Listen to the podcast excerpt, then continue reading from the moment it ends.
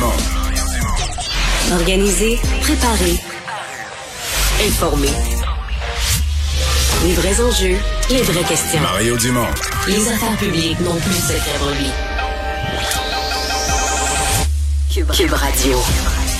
Bonjour tout le monde, bienvenue, bon après-midi, euh, bon après-midi de, de froid, quoique ça va se réchauffer dans les prochaines heures, mais le passage entre les deux va nous amener, semble-t-il, un peu de verglas, soyez prudents.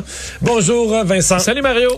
Alors, euh, ben, ça va redevenir euh, plus possible ou plus réaliste de faire euh, petite escapade de week-end aux États-Unis? Ben oui, parce qu'on va retirer euh, le 60, en fait, le, le test PCR pour les voyages de moins de 72 heures. C'est quand même une grosse nouvelle, je pense, pour beaucoup de Québécois qui, comme moi, euh, on s'empêcherait de partir deux, trois jours aux États-Unis ben, à cause du test PCR. Là. Ouais. Euh, c'est tout un boulet qui s'enlève pour ceux qui veulent faire des petits week-ends Ouais, Il y a ça. quand même beaucoup de monde qui font ça, là, le Vermont, euh, l'hiver Lake Placide, euh, un peu plus Aller loin. même. magasiner. Aller magasiner, oui.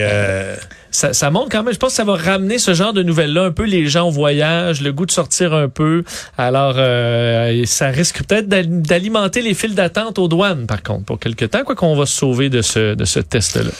Donc, euh, ben voilà, pendant tout ça, pendant que M. Trudeau lui a fait un petit voyage oui. de deux jours euh, aux États-Unis, on va en parler durant l'émission. On rejoint Julie Marco et l'équipe de 100% Nouvelles. 15h30, c'est le moment d'aller retrouver notre collègue Mario Dumont. Salut Mario. Bonjour. Violence à Montréal, violence à Laval, des jeunes qui sont impliqués, euh, des jeunes de l'école secondaire, des écoles secondaires. On va écouter ensemble ce qu'a dit un petit peu plus tôt le premier ministre François Legault. C'est- terrible, là, puis euh, je reconnais pas Montréal. Trouvez-vous que le fédéral en fait assez pour la question des armes à feu? Ben, il faut qu'il en fasse plus. Mais euh, comme quoi? On a entendu beaucoup de réactions politiques. Elle est où, selon toi, la solution, euh, Mario? Je pense pas qu'il y a une, une seule chose qui puisse s'appeler euh, la solution. Je pense qu'on a sous les, sur les bras un gros problème. Je pense qu'il y a eu une négligence. Euh, tu sais, si tu ça de la rue, là, il va falloir que les policiers, à mon avis, là, fassent sentir leur présence d'une façon un peu plus musclée euh, auprès des gangs de rue. Mais souvenons-nous quand même, c'est tabou, mais les syndicats de policiers nous l'ont dit. Euh, à partir du moment où ils se sont fait parler de profilage racial, puis que toute interpellation qui était pas en bonne et due forme, justifiée, mandatée, etc., euh, si elle s'adressait à quelqu'un des communautés culturelles, le policier euh, serait dans le trouble, obligé de remplir des rapports. Les policiers ont dit on n'en fait plus d'interpellation. On n'en fait plus, là. T'sais. Donc là, il va falloir retrouver ce juste équilibre. On comprend qu'on veut pas d'interpellation de quelqu'un à cause de la couleur de sa peau s'il n'a rien fait. Mais on veut pas non plus que les policiers se disent, garde, ça, on, on sait que c'est des gens des gangs de rue, mais on les laisse tranquilles parce que vu qu'ils sont d'une minorité visible, là, on va pas se mettre les mains là, on va pas toucher à ça, on va pas les interpeller.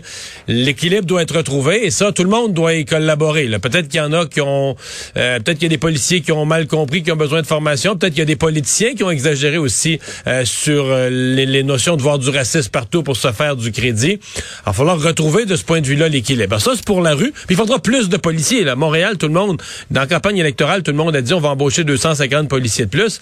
Il faudra le faire. Après ça, il y a la frontière. là. Tout le monde interpelle le fédéral et avec raison. La gestion de la frontière, les, les réglementations sur euh, les armes à feu. Il y a probablement un questionnement aussi sur les armes de poing. Quoique, euh, Ouais. la plupart des experts nous diront Mario, euh, tout, est- tout est illégal. Ce qui est possédé par des jeunes, c'est à 95 illégal comme arme. J'ai pas beaucoup entendu parler du communautaire, Mario. Je m'explique, là. Les jeunes, les jeunes et la police, avant, il y avait quelqu'un entre les deux. Il y avait un patrouilleur de rue euh, qui venait d'un organisme communautaire. Il y avait un grand frère qui était engagé par les écoles secondaires vers qui les jeunes se tournaient. Euh, pourquoi les jeunes se procurent-ils des armes? Pourquoi ils en viennent là? Ils, ils se confient pas à leurs parents? Ça prendrait peut-être un, un entremetteur entre les deux. Peut-être qu'il faudrait investir davantage dans le communautaire parce que Mario, l'alcool, on peut en acheter, c'est en vente libre. Euh, c'est pas tout le monde qui devient alcoolique. Des armes, il va toujours en avoir et encore davantage avec Internet, avec les réseaux sociaux. Alors, pourquoi les jeunes se procurent-ils des armes à feu? Est-ce que c'est, il faut vraiment y aller investir dans le nombre de policiers, euh, être plus sévère, plus répressif? Ou faut peut-être pas voir le problème dans le fond. Pourquoi les jeunes se procurent-ils des armes? Est-ce qu'ils s'ennuient? Est-ce qu'ils ont besoin d'aide? Ils sont peut-être en détresse? Peut-être que les parents n'ont pas le temps de s'en occuper? Faut investir dans les deux. Euh, J'ai pas de doute qu'il faut investir dans le communautaire, dans l'éducation aussi. Il faut que les jeunes voient des opportunités. Mais tu sais, la vie, euh, tu sais, nos vies là, sont pleines de, de Y, là, de fourches où il y a deux chemins. Hein? Et c'est encore plus vrai quand t'es jeune. Là, rendu à un certain âge, on, on a moins de fourches parce qu'à un moment donné, on est dans un domaine puis on a notre vie. Mais plus t'es jeune, plus t'as de choix. Là, de, tu vas faire ça, tu vas faire autre chose, tu vas étudier là-dedans, tu vas étudier dans autre chose. Et c'est bien évident que pour des jeunes, là, la fourche à, à un certain moment, c'est euh, soit là, t'as un petit peu de misère à l'école, tu trouves ça plate, mais t'étudies fort, fort, fort pour aller chercher un diplôme, pour réussir dans la vie. Ou t'as ton chum que tu vois aller, là. Lui, là, c'est les bijoux en or, la grosse vie, la BM, tout ça. Pourquoi? Parce que lui, il a une arme, il est membre du gang de rue, et tout ça.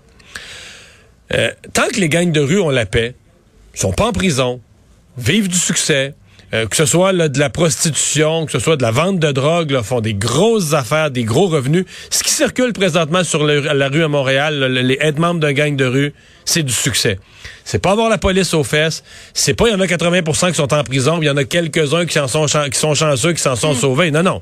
Être membre d'un gang de rue, c'est le succès, c'est l'argent. L'arme à feu, elle, elle vient avec. Là. Elle vient avec le mode de vie. euh, tu sais, il y a une culture des armes qui se développe avec ça, c'est sûr. Là, puis ça, mais c'est un ensemble.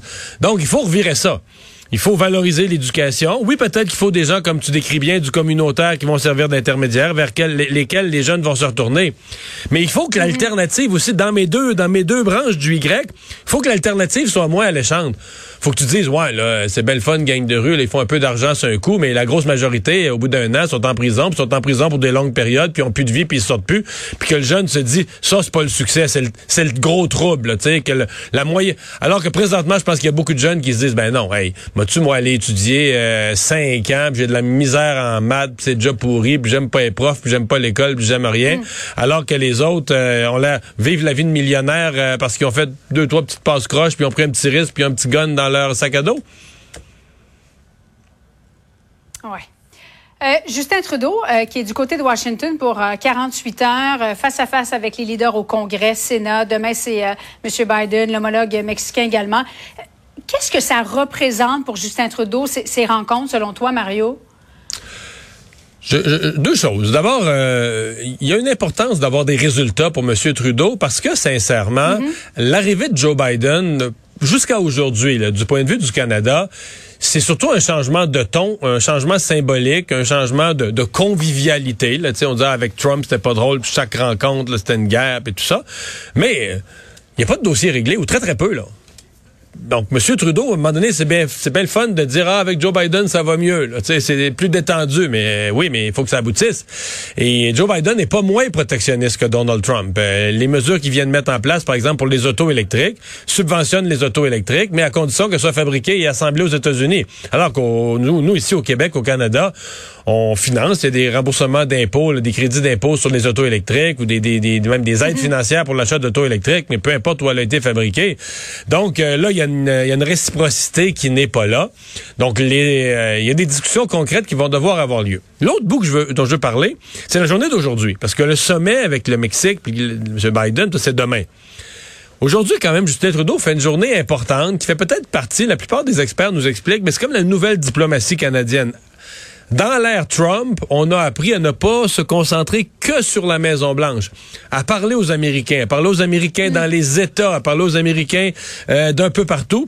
Et donc, M. Trudeau, et je pense que ça c'est très bien, c'est à son honneur, consacre une journée entière à rencontrer les leaders du Congrès, les leaders du Sénat, etc. Donc, investir dans une relation plus large avec des gens qui n'ont pas tout le pouvoir présidentiel, là. mais sous Oui, Trump, c'est ça, c'est tellement différent du Canada. ah ben Le- oui, ils ont un pouvoir énorme là. Le pouvoir qui appartient à M. Biden est mince, là. Et le pouvoir est plus partagé. Et donc, euh, sous Ouais. Donald Trump, on a pris conscience, à cause des difficultés d'avoir des relations normales avec la Maison-Blanche, le Canada a pris conscience de l'importance de parler aux États-Unis de façon plus large. Là. Et je pense que ça, ça reste. Là. À l'heure actuelle, le voyage de M. Trudeau reflète un nouveau regard de la diplomatie canadienne sur sa relation avec les États-Unis. Alors, on va suivre cette rencontre euh, demain, bien sûr. Ça se poursuit.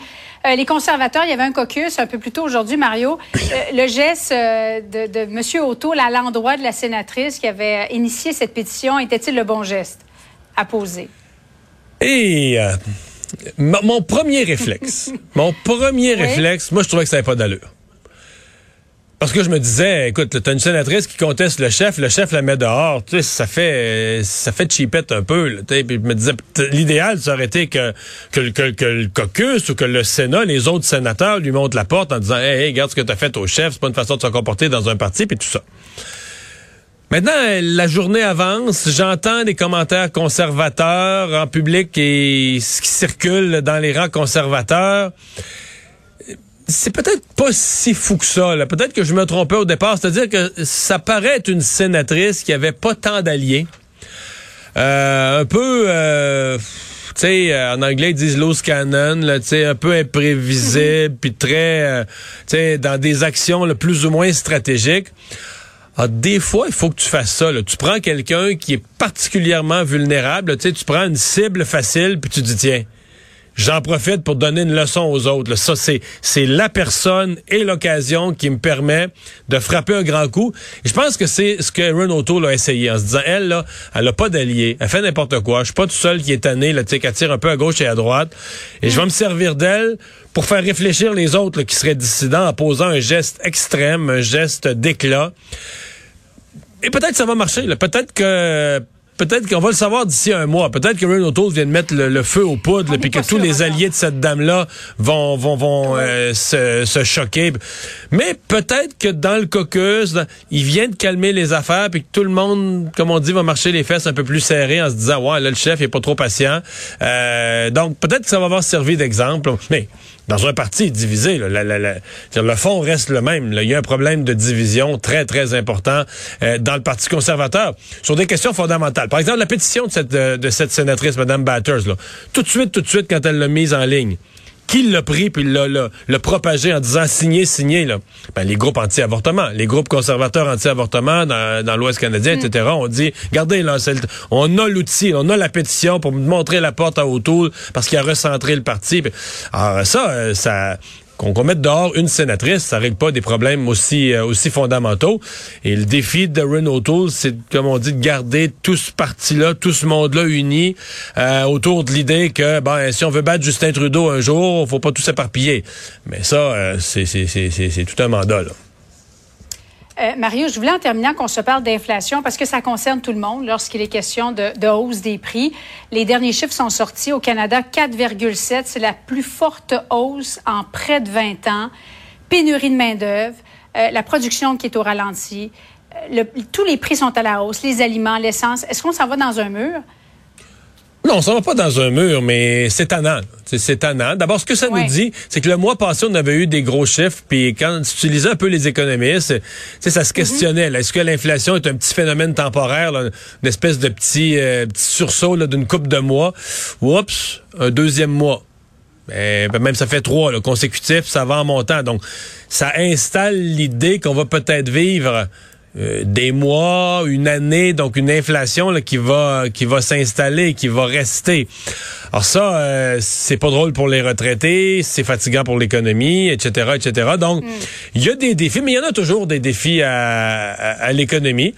Mais celui-là, euh, il va être intéressant parce que je pense que, on, je reviens sur les conservateurs dont on parlait avant. là. Hier, je recevais leur critique en matière de, de finances, Pierre Poliev, qui disait que lui, euh, il en fait son enjeu numéro un. Le pouvoir d'achat des gens, l'inflation, les impacts de l'inflation, il en fait son sujet numéro un pour la rentrée la semaine prochaine.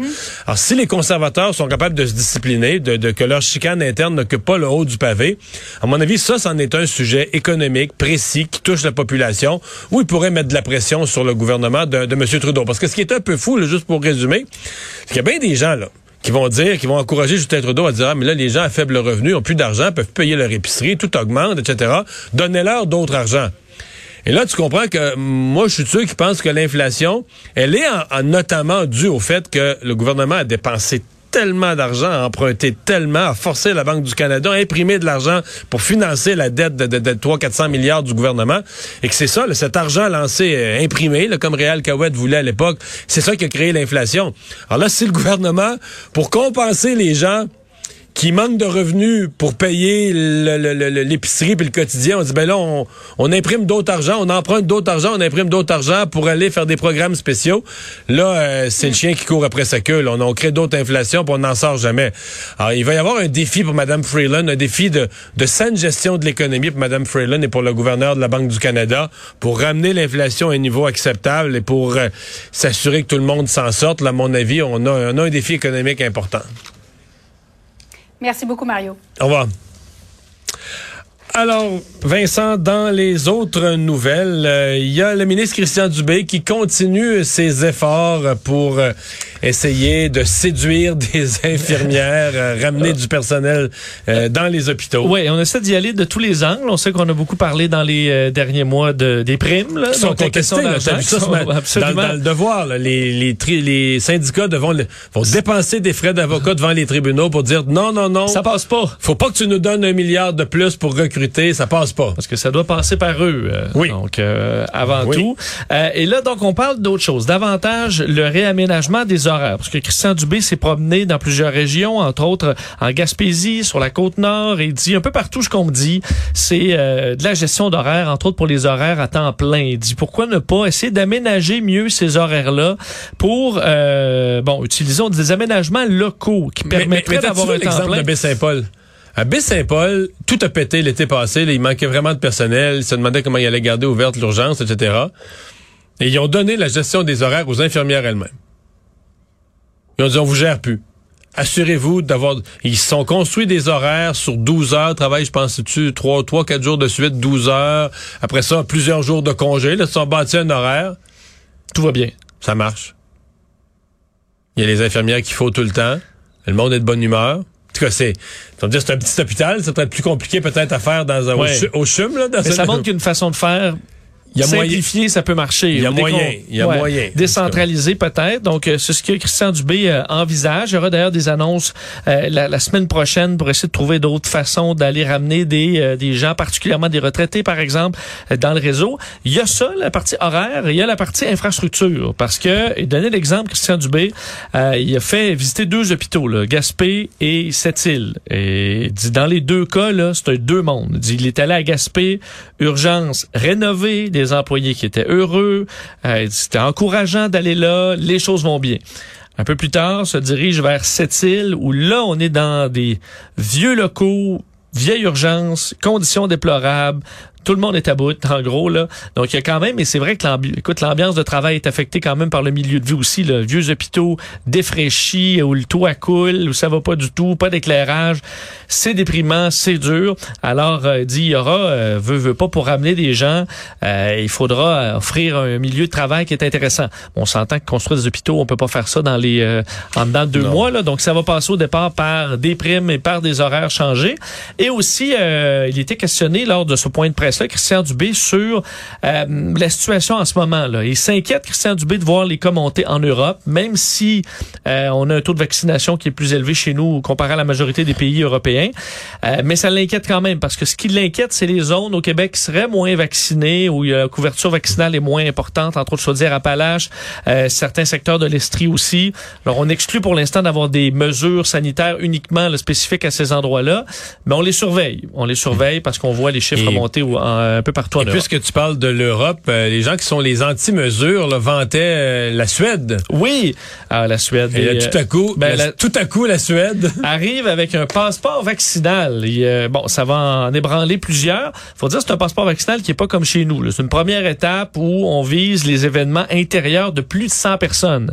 Euh, mais c'est quand même une étape euh, qui est franchie, alors que la Suède Non, avait été... Une fois que l'outil existe, là, on se comprend qu'une fois que l'outil existe, on vient de changer de paradigme. Oui, surtout que là, en Suède, les cas montent, mais euh, beaucoup plus lentement que dans d'autres pays d'Europe. On sait que dans certains, c'est une montée qui est en flèche, qui est vertigineuse.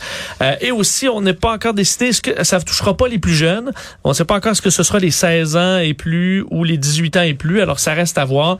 Mais ça montre quand même qu'on est prêt en Suède à utiliser quelques moyens euh, de, de protection, voyant en Europe là, les cas monter en flèche dans plusieurs pays.